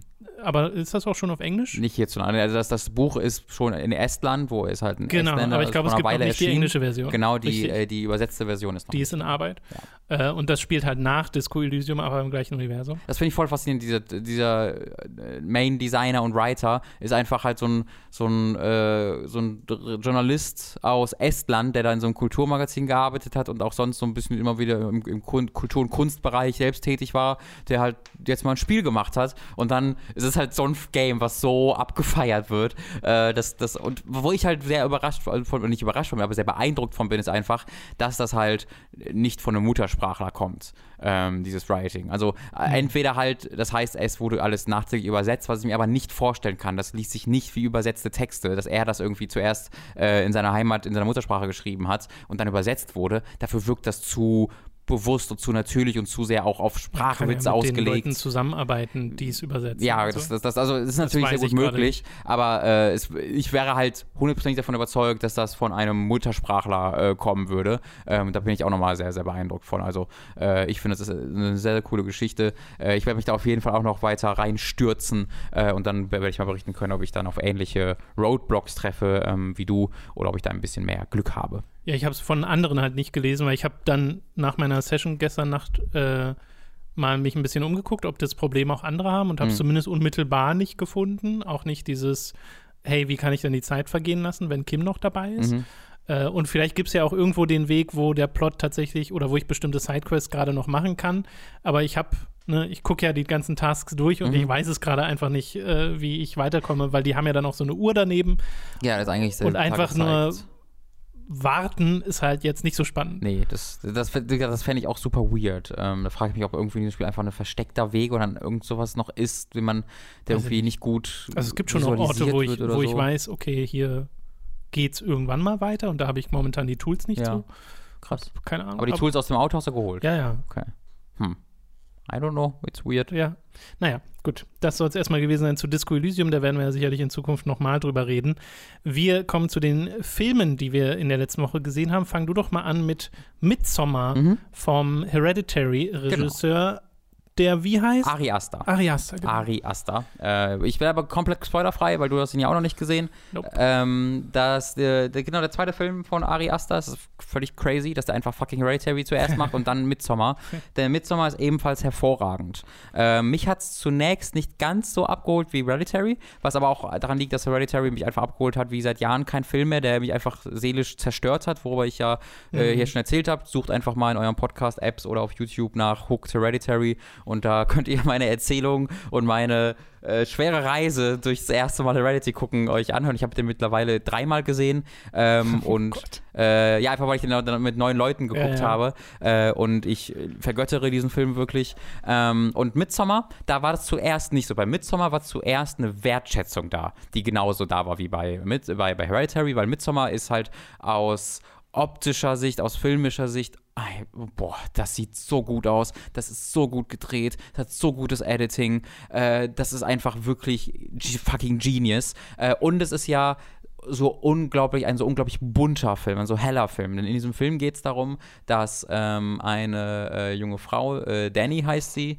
ähm, die diverse Schicksalsschläge durchgemacht hat, unter Panikattacken auch schon vorher leidete und die natürlich nicht gerade äh, besser wurden dadurch. Ähm, sie mit ihrem äh, Freund und der Freundesgruppe des Freundes, die auch so ein bisschen dadurch halt ihre Freundesgruppe ist, nicht so wirklich, also sie ist da so ein bisschen, äh, naja, das siebte Rad am Wagen, wie man Mhm. so, so schön sagt. Also sie ist eigentlich nicht äh, Kern, Teil dieser Gruppe so richtig, sondern sie ist halt durch ihren Freund da. Ähm, ähm, und äh, eigentlich will sie auch niemand so richtig da haben und sie macht das halt auch eher so einfach, okay, ich muss was machen, so, ich muss rauskommen, ich muss ein bisschen wieder am Leben teilnehmen. Äh, und da fahren die dann mit einem äh, schwedischen Kumpel von ihnen nach Schweden äh, in ein sehr entlegenes, so äh, handgebautes kleines, ja, Dörflein ist schon zu groß gesagt. Es ist im Grunde so ein Festival, was halt aus drei, vier selbstgebauten Gebäuden besteht, einem Zelt und das war es im Grunde, wo halt die Familie dieses schwedischen Kumpels von ihm lebt, ähm, die dann halt dort ein Midsommer-Festival ähm, äh, ja, vollziehen wollen. Äh, und vielleicht passiert da ein bisschen mehr als nur ein Midsommer-Festival. Das könnte sein, ich möchte nicht spoilen. Ähm, ist auch kein Spoiler, weil dieser Film versteckt nie, wo er hin will. Nee. Ähm, das würde ich sagen. Also dieser Film ist A, kein, also Horror ist, kann halt so viel sein. Ja, ja. Aber wenn ihr, wenn, wenn ich sage Horrorfilm, dann habt ihr 100% was anderes im Kopf, als Midsommar ist. Äh, ist jetzt nicht Hereditary. es ist nicht Hereditary. Genau. Ähm, Ari Aster sagt auch selbst, es ist kein Film, bei dem du Angst hast. Es ist ein, it's not a scary movie. Es ist kein Film, wo du halt, wirklich, oh Gott, hm, hm, sondern der Film ist ein Film, der sich durch seine Geschichte, durch seine unglaublich phänomenale Charakterarbeit, äh, die, er, die er leistet ähm, und wirklich äh, vor allen Dingen in Form der Hauptdarstellerin Florence Pugh wirklich großartige äh, schauspielerische Leistung. Ähm, mir sind da ein, zwei Szenen wirklich die Tränen gekommen, einfach weil ich dachte so, fuck, ist das krass gut äh, und hat mich dann halt sehr mitgenommen. Ähm, äh, aus dieser Sicht bist du halt so hypnotisiert in diesem Ding drin und hast dann natürlich auch Angst, weil halt Dinge passieren, wo du nicht möchtest, dass, dass diese Dinge passieren mit den Charakteren. Ähm, aber es ist halt nicht, oh, das ist ein Jumpscare oder ah, es ist jetzt so dunkel, gleich kommt was äh, rausgesprungen oder sonst was. Der Film ist einer der hellsten, äh, buntesten Filme, äh, die es gibt, weil ich glaube, genau, es gab im Trailer eine Nachtszene, aber die wurde, die wurde rausgeschnitten. In dieser Kinoversion des Films Das ist ja witzig. ist es eigentlich zu 90 Prozent einfach Okay. leuchtend hell, weil ja auch Ja, ja. Midsommar, da gibt es Ja, halt ja. keine dunkle Nacht. Ähm, zumindest nicht komplett dun äh, dunkel. Ähm, und ja, also ich, wie gesagt, ich hab, bin da so rausgegangen und hatte so ein paar Kritikpunkte, so dass ich ab und zu so Charakterentscheidungen nicht ganz nachvollziehen konnte ähm, und gesagt habe, ah, da hätte man noch das machen können. Ähm, also da habe ich mich so ein bisschen auch beim Gucken schon so drauf äh, so ein bisschen festgefahren, dass ich ein, dass ich ein Gefühl hatte und dann so ein bisschen den Film aus dieser Perspektive äh, für mich bewertet habe. Ähm, aber ich habe dann eine Nacht drüber geschlafen und irgendwie bin au- aufgewacht mit so einem anderen Gefühl, habe mal drüber nachgedacht äh, und da habe ich den dann jetzt mag ich den eigentlich genauso sehr wie Hereditary. Es war voll die, das war faszinierend. Da brauchte ich wirklich einen, äh, eine, eine Nacht Schlaf zwischen, um wertzuschätzen, was dieser Film tatsächlich erzählen will und ähm, wie diese Charaktere agieren. Äh, weil diese Charaktere sind halt nicht ganz so. Hereditary ist schon mit einer Ausnahme, aber ist schon so sehr, das ist so eine normale Familie, in die sich so die meisten Leute reinversetzen können. Diese Charaktere haben ein bisschen mehr emotional baggage. Und da kann ich mich als jemand, der halt ein sehr glückliches Leben geführt hat, jetzt nicht inhärent so sofort ganz einfach hineinversetzen, sodass es für mich da Situationen gab, wo ich dachte, ja, mach doch einfach das. Aber wenn ich halt ein bisschen drüber nachdachte und mir die Clues, die der Film mir zeigt, weil er ja nicht- auch nicht immer alles hundertprozentig mir mit dem Holzhammer vorhaut, sondern auch erwartet, dass ich ein bisschen selber mitdenke. Ähm, und als ich da ein bisschen drüber nachgedacht habe, auch im Schlaf, einfach so, ah, natürlich hat sie nicht das gemacht oder hat er nicht das gemacht. Das ist der ganze Punkt dieses Charakters.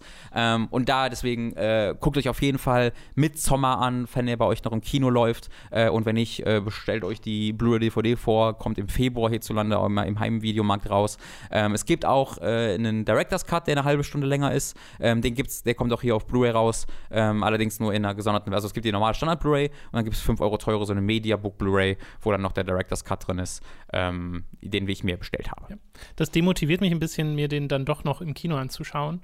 Wenn ich weiß, okay, da kommt noch eine Version, die eher der Vision Ja. des Regisseurs entspricht. Das verstehe ich. Ich habe ja auch noch Dings was durchgelesen und der Regisseur, also Ari Aster sagt selbst, das bessere Pacing hat die Kinoversion. Also was er quasi im Director's Cut gemacht hat, ist halt einfach all die Szenen, wo er sagte, die geben dem Film noch ein bisschen mehr. Ja. Äh, und äh, machen das noch ein bisschen so, zeigen mehr von den Charakteren, hat er dann wieder reingenommen. So, das ist die Version, die er selbst veröffentlicht hätte, deswegen Director's Cut.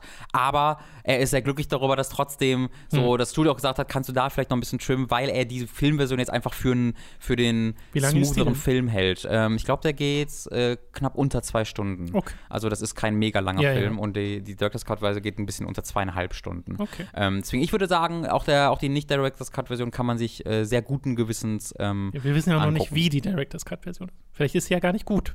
Das kann natürlich sein, dass halt plötzlich alles Alles Comedy kaputt ist. geht. Ja, alles ist so. nee, nee, nicht, so Comedy- meine ich gar nicht. Aber das zum Comedic Beispiel, Relief. wenn das Pacing jetzt Ja, Mhm. ja. wirklich sehr in Mitleidenschaft gezogen wird, dann kann das ja einen Film sehr schaden. Das könnte ich mir auch vorstellen, weil dadurch, dass du halt weißt, wo es hingeht und der Film auch nicht versucht, dir das zu verstecken, dass du überrascht, ja. also zu keinem Zeitpunkt habe ich das Gefühl gehabt, dass jetzt ein Twist mir präsentiert wird oder so. Ähm, kann ich mir halt vorstellen, dass wenn dann noch eine halbe Stunde du im Aufbau damit verbringst, Mhm. je nachdem, wo diese halbe Stunde ange, äh, an, äh, anberaumt wird, ähm, kann ich mir schon vorstellen, dass du sagst, okay, I get it, get to the fucking Ja, point. ja. Na gut, äh, wir haben aber noch einen Film auf der Liste, den wir tatsächlich beide gesehen haben. Ich gestern Abend, du letzte Woche, nämlich El Camino, a Breaking Bad Movie. Mhm. Äh, Breaking Bad habe ich äh, tatsächlich nur einmal komplett gesehen, du ja mehrere Male. Also mindestens dreimal, womöglich viermal. Ich bin mir gar nicht sicher, komplett. Ja, ja, ja. ja. Ich habe mir dann gestern, bevor ich den Film gesehen habe, nochmal äh, durchgelesen, was in Staffel 5 passiert ist, um diesen Endstatus nochmal nachvollziehen Mhm. zu können, komplett. Ich konnte mich da schon noch dran erinnern, aber die Details waren halt nicht mehr da. Und dann gab es ja auch auf Netflix so eine Previously On Ach so, okay. Ding, ich so ein, gesehen. ja, so ein drei Minuten Zusammenschnitt, äh, was dann nochmal ganz nett ist, weil du dann Mhm. nochmal visuell daran erinnert wirst. Äh, und danach den Film gesehen. Wie fandest du denn El Camino? Ganz okay.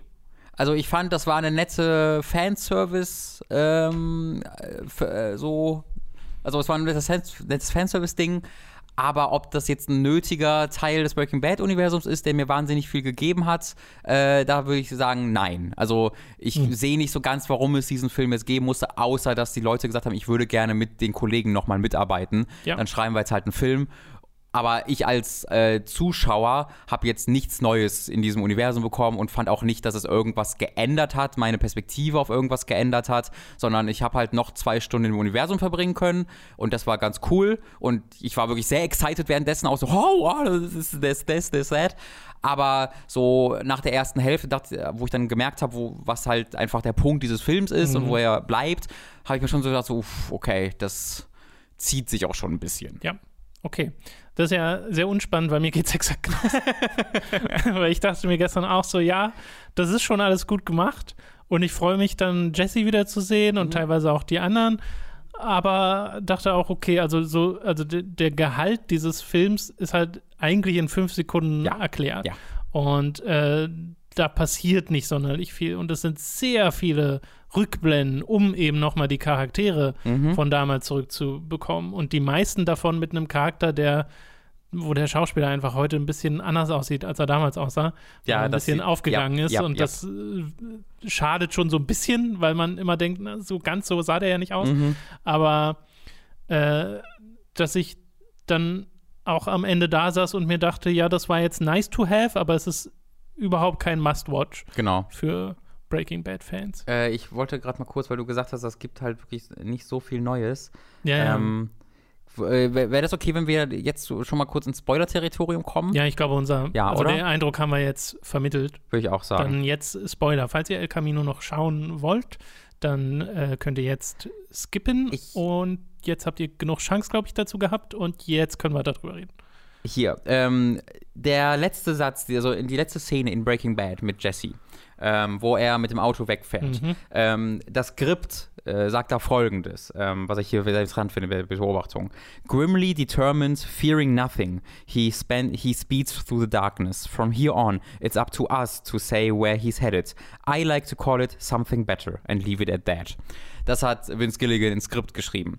Ähm, und Something Better ist halt exakt, also dieser, dieses eine Satz im Skript erzählt exakt das Gleiche, was die zwei Stunden im Film erzählen. Nämlich, dass er am Ende einen Weg findet, äh, zu Something Better zu kommen. Was dieses Something Better ist, das sehen wir nicht. Wir wissen, wo er hinfährt und was er da macht, aber sehen bekommen, zu sehen bekommen tun wir das nicht. Und ich kannte halt diesen, diesen Skriptsatz schon und das habe ich mal so gedacht, so okay, der erzählt mir halt zusätzlich nichts zu diesem Film, weil du ja einfach nur siehst, wie er da hinkommt. Und wie er da hinkommt, ist ab und zu durch ganz schön abstruse, überhöhte Ja, ja, ja. Äh, Action-Momente, die sich schon beißen mit der, also mit dem Storytelling, das ich eher aus Breaking Bad kannte. Ähm, was ich halt. Das fand ich wiederum gar nicht. Also ich fand, das diese Western-Szene, da habe ich mir gedacht, so, uff, also Echt? das. ich fand, das war sehr Breaking Bad. echt, ja? Ja, weil Breaking Bad ab und zu schon Momente hat, wo ich mir denke, ja, okay.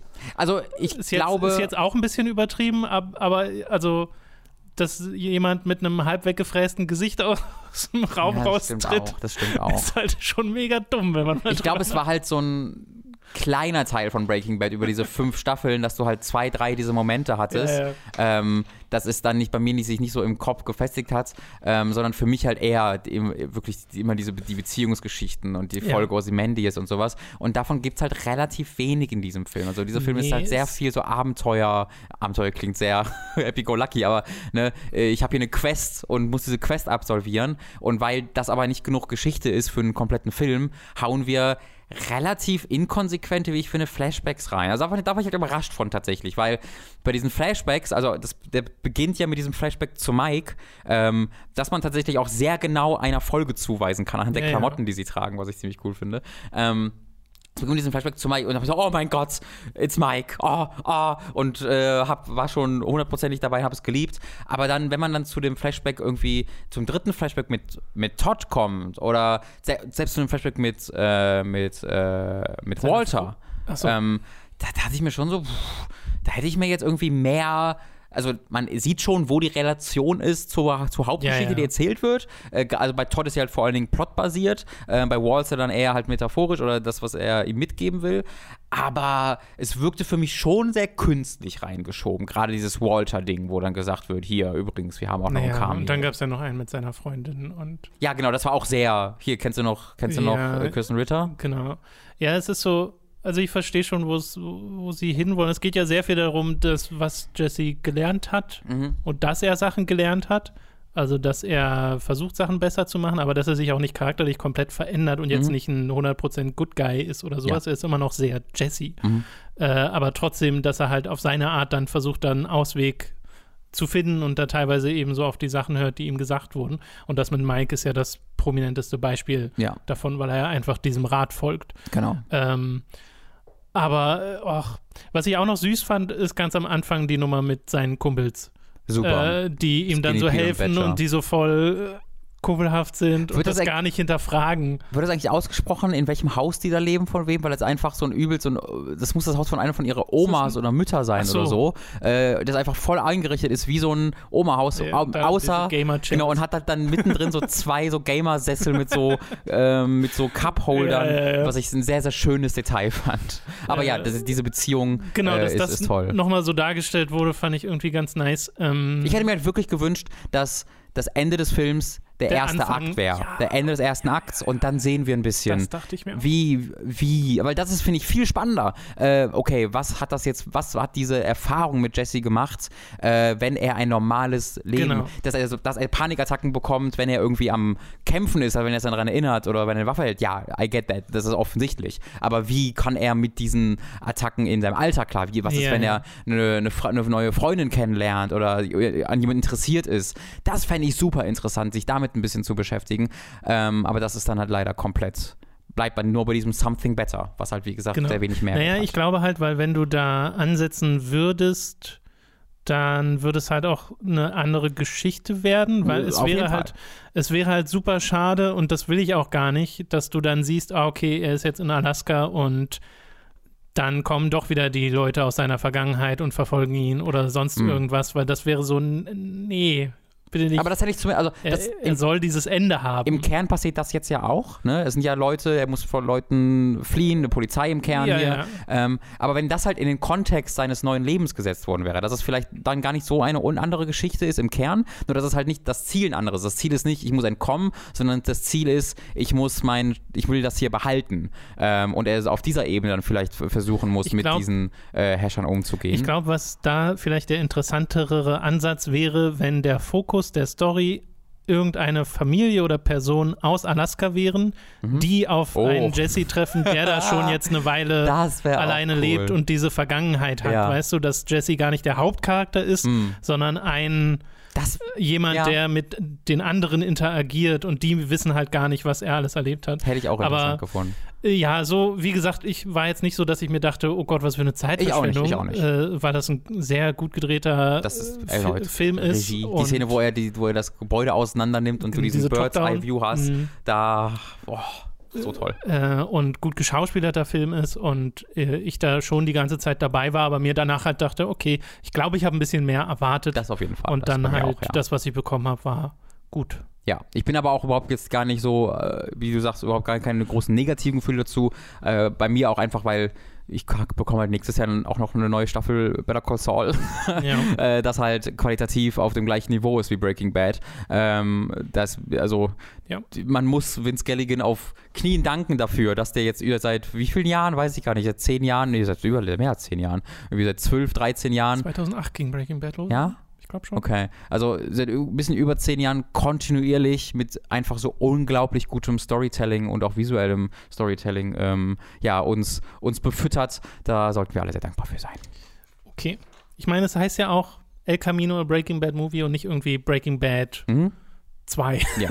oder so. Deswegen, aber des, deswegen fand ich zwei wäre sehr gut. Aber deswegen finde ich halt deine, äh, deine Idee so, so, so klasse mit der Familie. Achso, das ist eher so, ja. das ist, ja, I like it. ja, wer weiß, was er noch macht. Also, El who knows, was ja, nach Better Call Saul Dann kommt. kommt ja, es ist auch sehr, sehr lustig, dass halt auch ein Auto im Mittelpunkt steht, der Benennung dieses Ja, Films. ja, ja. Weil das, das Need for Speed Meme war ja schon überall damals. Das Need for Speed Meme? Äh, der Need for Speed, der Trailer für den Film Need for Speed kam unmittelbar nach dem Ende oder direkt vor dem Ende. Ich glaube unmittelbar nach dem Ende Dass von das die Breaking Bad raus. ist, oder was? Genau, und das passt halt super dazu. Also es gibt halt wirklich äh, so, so Cuts, wo ähm, das äh, Voice-Over äh, von Breaking Bad zum Trailer von Need for Speed geschnitten wird und es passt einfach eins zu eins. Das muss ich ist- angucken, das Das ist super.